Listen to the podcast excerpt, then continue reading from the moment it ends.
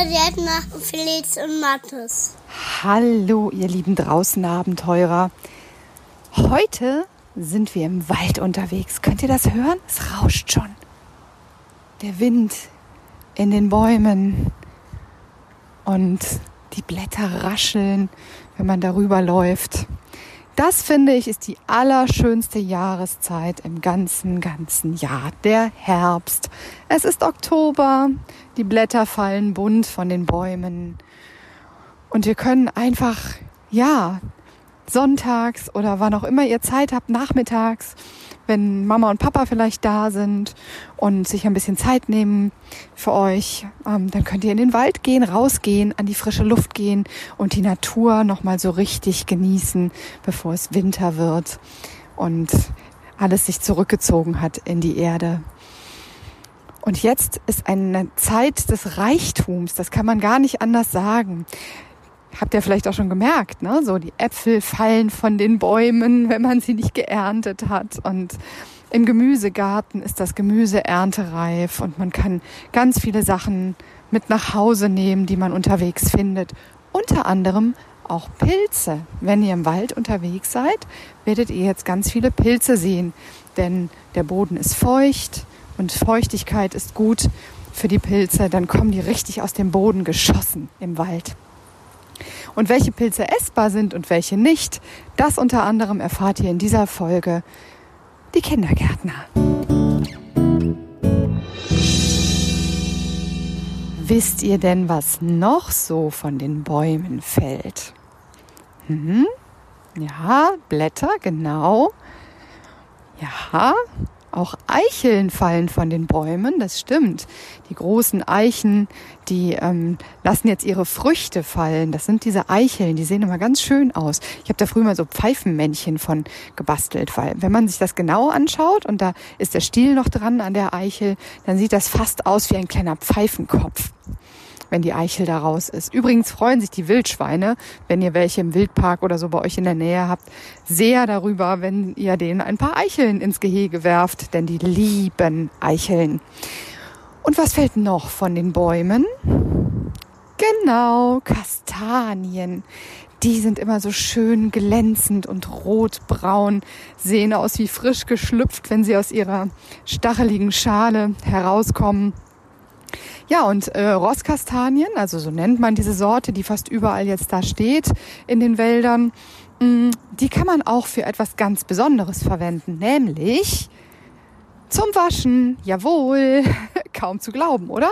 Man kann das so verarbeiten, also die Früchte des Kastanienbaums, des Rosskastanienbaums, dass man das wunderbar als Waschmittel nutzen kann. Wie das geht, das haben wir euch auf unserem Blog beschrieben. Da könnt ihr das alles nochmal in Ruhe nachlesen.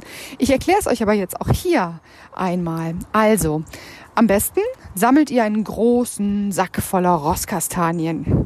Und dann macht ihr die klein mit Mama und Papa oder mit Hilfe von jemand anderem Erwachsenem.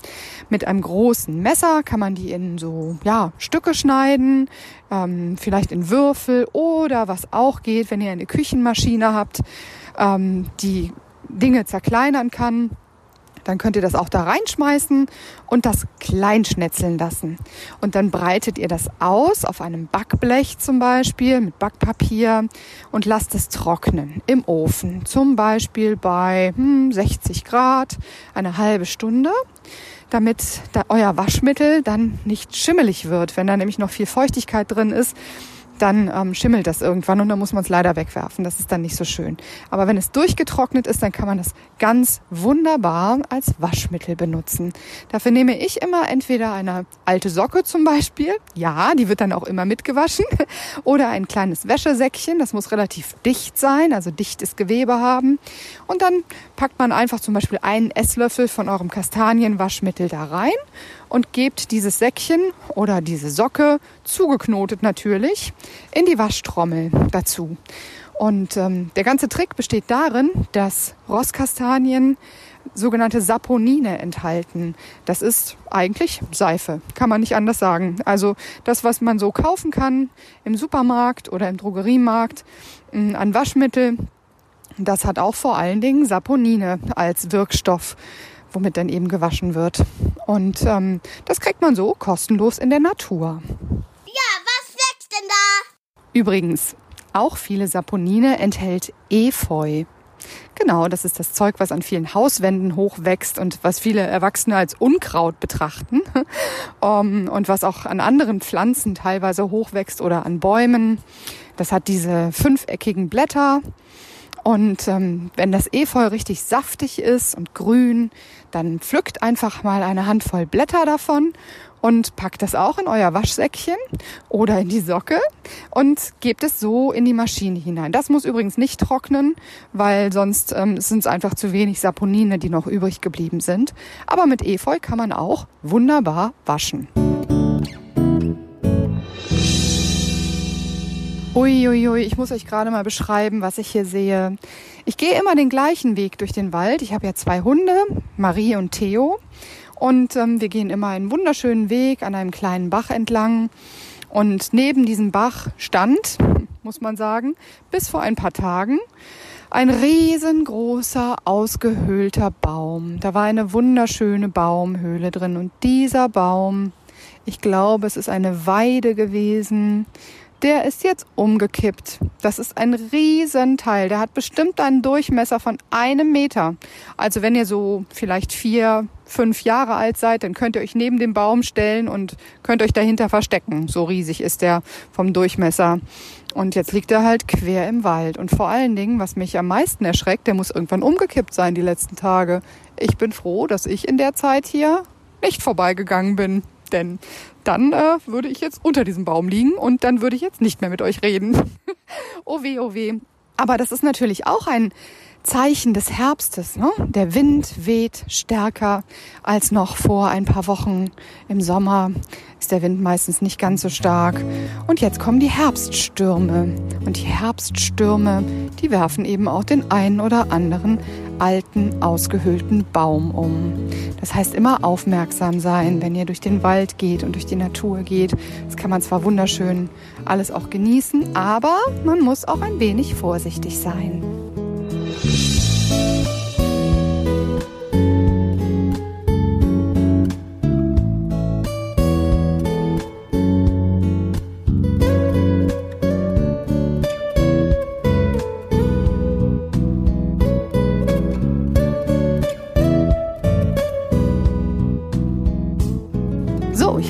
Eben versprochen, dass wir über Pilze sprechen. Jawohl, das tun wir auch heute. Pilze gibt es zuhauf im Moment im Wald. Aber Vorsicht! Nicht alle Pilze, die man findet, sind lecker und gesund. Es gibt tatsächlich auch Pilze, die sind, Achtung, giftig. Haben die Pilze geschmeckt? Also, mh, mm, Scherz beiseite, ne? ähm, das kann wirklich richtig blöd werden. Das heißt, wenn ihr in den Wald geht und Pilze sammelt, dann müsst ihr jemanden dabei haben, der sich richtig gut damit auskennt. Da hilft auch nicht, wenn man ein Handbuch hat und äh, hält das daneben und schaut so, hm, ist das jetzt der oder ist das nicht? Denn es gibt ganz viele Pilzsorten, die kann man prima miteinander verwechseln. Einige Pilze sind auch nicht zu verwechseln, der Fliegenpilz zum Beispiel. Aber ich sage euch eins, eine Pilzpfanne damit ist nicht gut. Fliegenpilz ist zwar äh, zumindest in kleinen Mengen nicht tödlich, aber man kriegt die schlimmsten Bauchschmerzen aller Zeiten. Ungefähr so wie der Räuber Hotzenplotz. Könnt ihr euch an die Geschichte erinnern? Die erzähle ich euch jetzt gleich.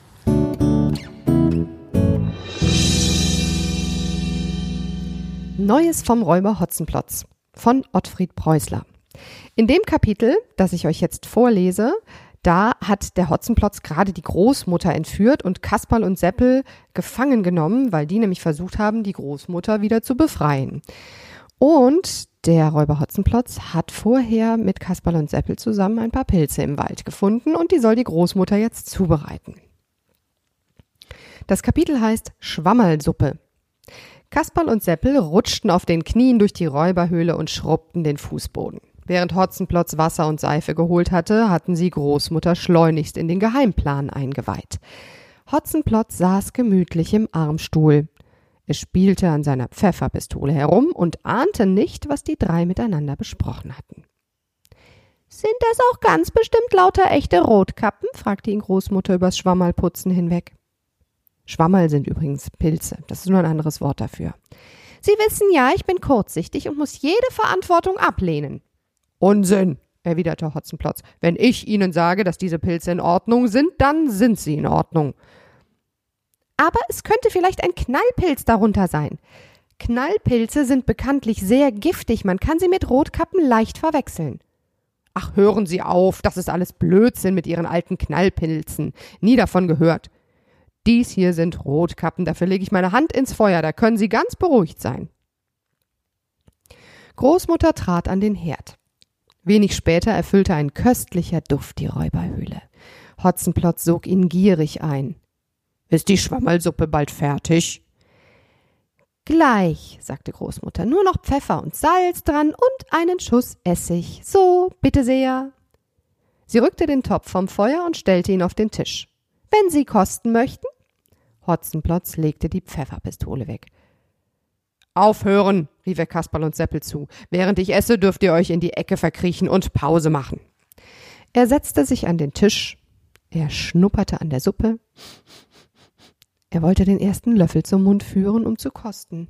Da hörte er Seppel halblaut zu Kasperl sagen Ach, wie kann man bloß so verrückt sein auf Schwammerlsuppe? Mich könntest du zu den Hottentotten jagen damit. Hä? Fragte Hotzenplotz prompt. Was muss ich da hören, Seppel? Du magst keine Schwammerlsuppe? Buah, machte Seppel und hielt sich die Nase zu. Der Geruch allein reicht mir schon. Hotzenplotz musterte ihn aus den Augenwinkeln. Und wenn man dich zwingen würde? Wozu? Dass du davon isst. Oh, bitte nicht, sagte Seppel erschrocken. Das dürfen Sie mir nicht antun. Ach nein, meinte Hotzenplotz. Und dann tat er genau das, was Kasperl im Stillen erhofft hatte. Großmutter, rief er, füllen Sie diesem Bengel mal einen Teller von meiner Suppe ab, und zwar reichlich, verstanden? Aber Sie werden doch, stotterte Seppel, Sie werden doch nicht von mir verlangen, Buah. dass du den Teller auslöffelst? Hotzenplotz fletschte die Zähne. Ja, genau das verlange ich. Tue, was ich sage und iss das. Oder es soll dir leid tun, verdammt nochmal. Großmutter legte sich für den armen Seppel ins Mittel. Wo er doch Schwammerlsuppe nicht ausstehen kann. Eben drum, sagte Hotzenplotz. Dabei blieb er und Seppel musste den Teller auslöffeln bis auf den Grund. Das fiel ihm in Wirklichkeit zwar nicht schwer, weil er für Großmutters Schwammerlsuppen seit jeher viel übrig hatte, aber er tat so, als ob es ihn schreckliche Überwindung kostete. Hotzenplotz weidete sich daran und verspottete ihn noch obendrein. Ist du nur tüchtig, ist du nur junge Leute von heute dürfen nicht zimperlich sein, schon gar nicht bei Schwammerlsuppe. Als Seppel den Teller dann leer gemacht hatte, jagte Hotzenplotz ihn vom Tisch. So, nun bin ich dran. Mahlzeit. Er ließ sich die Suppe schmecken. Man hörte es. Schlürfend und schmatzend löffelte er drauf los. Kasperl und Seppel hockten mit trauriger Miene in einem Winkel der Räuberhöhle, als ob sie sich von der Arbeit ausruhen müssten. Von Zeit zu Zeit warfen sie einen verstohlenen Blick auf Hotzenplotz. Sie warteten, bis er den Topf mit der Schwammerlsuppe geleert hatte und den Löffel weglegte. Dies war für Seppel das Zeichen. Er kippte vornüber zu Boden und brach in ein dumpfes Gewimmer aus. Oh! Hotzenplotz drohte ihm mit der Faust. Was soll das Gewinsel? Aufhören! Schluss damit! Großmutter eilte so schnell es die Kette an ihrem Fuß erlaubte zu Seppel und beugte sich über ihn. Seppel krümmte sich wie in furchtbaren Schmerzen und wimmerte weiter. Uah, helft mir doch, oh, helft mir doch, bitte, bitte. Kasperl versuchte ihn zu beruhigen. Seppel heulte und jammerte nur noch herzzerreißender. Was hat er denn? fragte Hotzenplotz. Er stand auf und trat näher heran. Was der hat? meinte Kasperl. Na, das sehen Sie doch, er hat Bauchweh. Oh, heulte Seppel. Ah, es zerreißt mich, es zerreißt mich gleich. Großmutter fasste sich an den Kopf, als sei ihr in diesem Augenblick etwas Grässliches klar geworden. Knallpilze! Sie begann sich das Haar zu raufen. Es muss eine Knallpilzvergiftung sein. Armer Seppel, es wird ihn von innen heraus in Stücke reißen. Oje, oje, diese schrecklichen Knallpilze. Und kein Arzt ist da, kein Arzt ist da. Hotzenplotz wurde käsebleich im Gesicht. Eine Knallpilzvergiftung? Schon glaubte er einen leichten Druck in der Magengegend zu spüren. Mit einem Mal war ihm Hundeelend zumute. Er fühlte, wie ihm der kalte Schweiß ausbrach. Äh, lässt sich, lässt sich da denn gar nichts machen? fragte er. Doch, sagte Kasperl, zum Glück verstehe ich etwas von erster Hilfe bei Pilzvergiftungen. Hätten Sie zufällig ein paar feste Stricke zur Hand? Seppel brüllte vor Schmerz wie ein kranker Ochse. Großmutter weinte bitterlich. Hotzenplotz merkte, dass ihm die Knie zu schlottern begannen.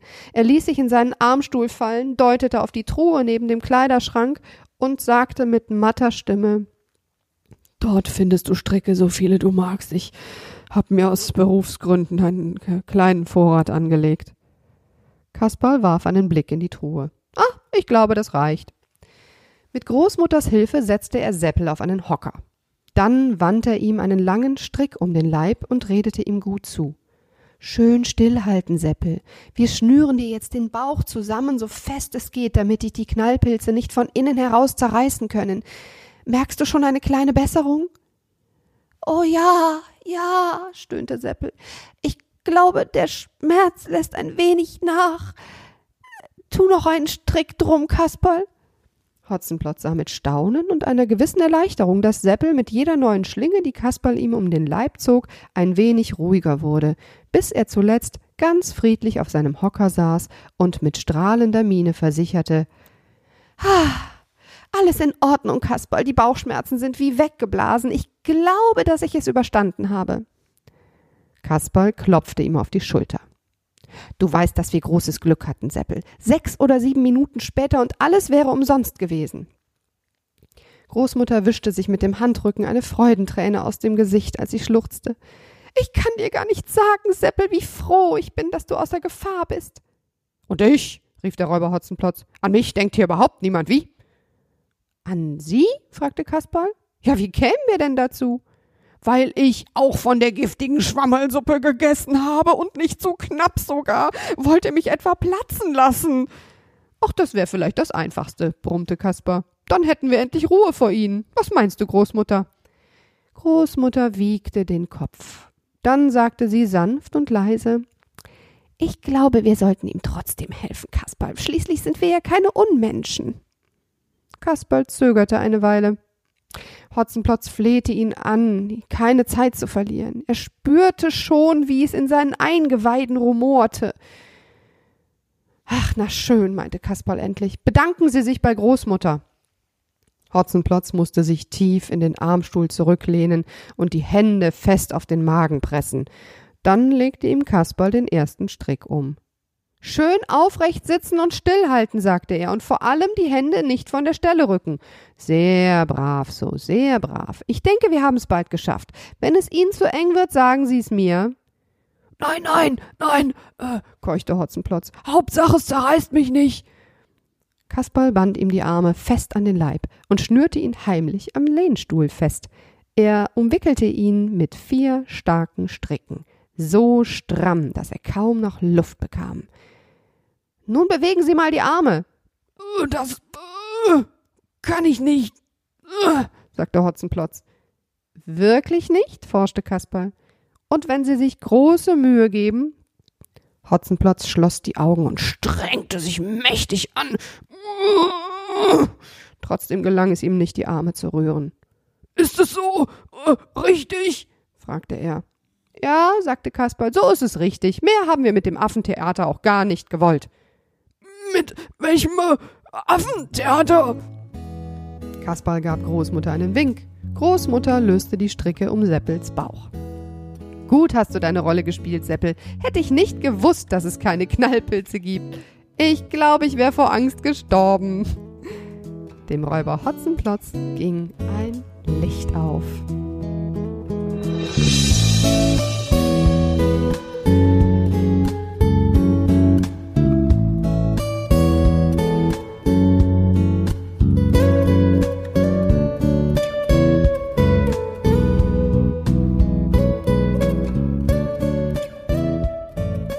Pilze sind bitter, wenn man, wenn es giftige Pilze sind. Das kann gut sein, ne? Mhm. Kennt ihr denn... Das Sonne und Sonne. Das stimmt. Kennt ihr, kennt ihr bekannte Leute, die Pilze sammeln? und Sonne. Ähm, nein. Sonne Nein? und Der Bär von Janosch. Sonne. Ja. Und wisst ihr noch, welches Tier, welches Tier die Pilze sammelt? Felix, dir habe ich das gesagt. Die Schweine. Trüffelschweine, ne? Die sind cool.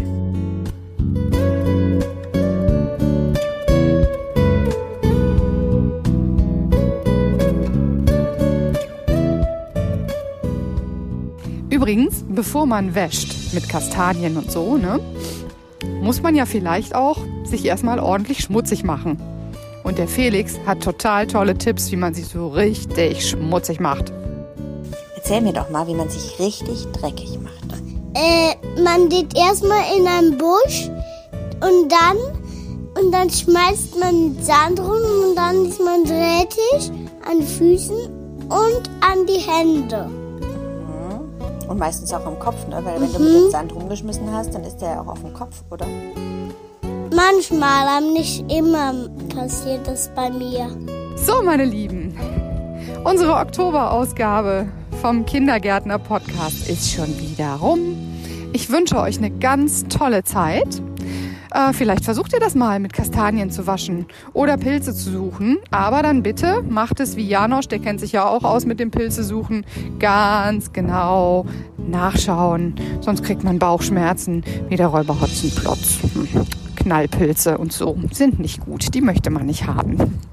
Ich wünsche euch eine tolle Zeit. Wir hören uns spätestens im November wieder und dann feiern wir Lichterfeste. Ich freue mich so sehr darauf. Bis dann. Tschüss, eure Daniela. Tschüss, Felix und Mathe. Tschüss, bis bald.